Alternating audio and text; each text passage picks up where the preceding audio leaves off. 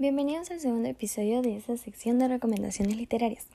El día de hoy hablaremos del libro llamado Harry Potter, el cual también cuenta con las películas. Harry Potter se ha quedado huérfano y vive en casa de sus abominables tíos y del soportable primo Dudley. Harry se siente muy triste y solo hasta que un buen día recibe una carta que cambiará su vida para siempre.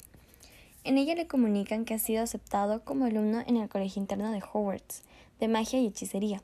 A partir de ese momento la suerte de Harry da un vuelco espectacular en esa escuela tan especial aprenderá encantamientos, trucos fabulosos y tácticas de defensa contra las malas artes. Se convertirá en el campeón escolar de Quidditch, especie de fútbol aéreo que se juega montado sobre escobas y será un puñado de buenos amigos, aunque también algunos temibles enemigos. Pero sobre todo conocerá los secretos que le permitirán cumplir su destino. Pues, aunque no lo parezca a primera vista, Harry no es un chico común y corriente, es un verdadero mago, un mundo fantástico con criaturas mágicas, magos y hechiceros y un villano que quiere cobrar su venganza. Una obra muy entretenida de leer.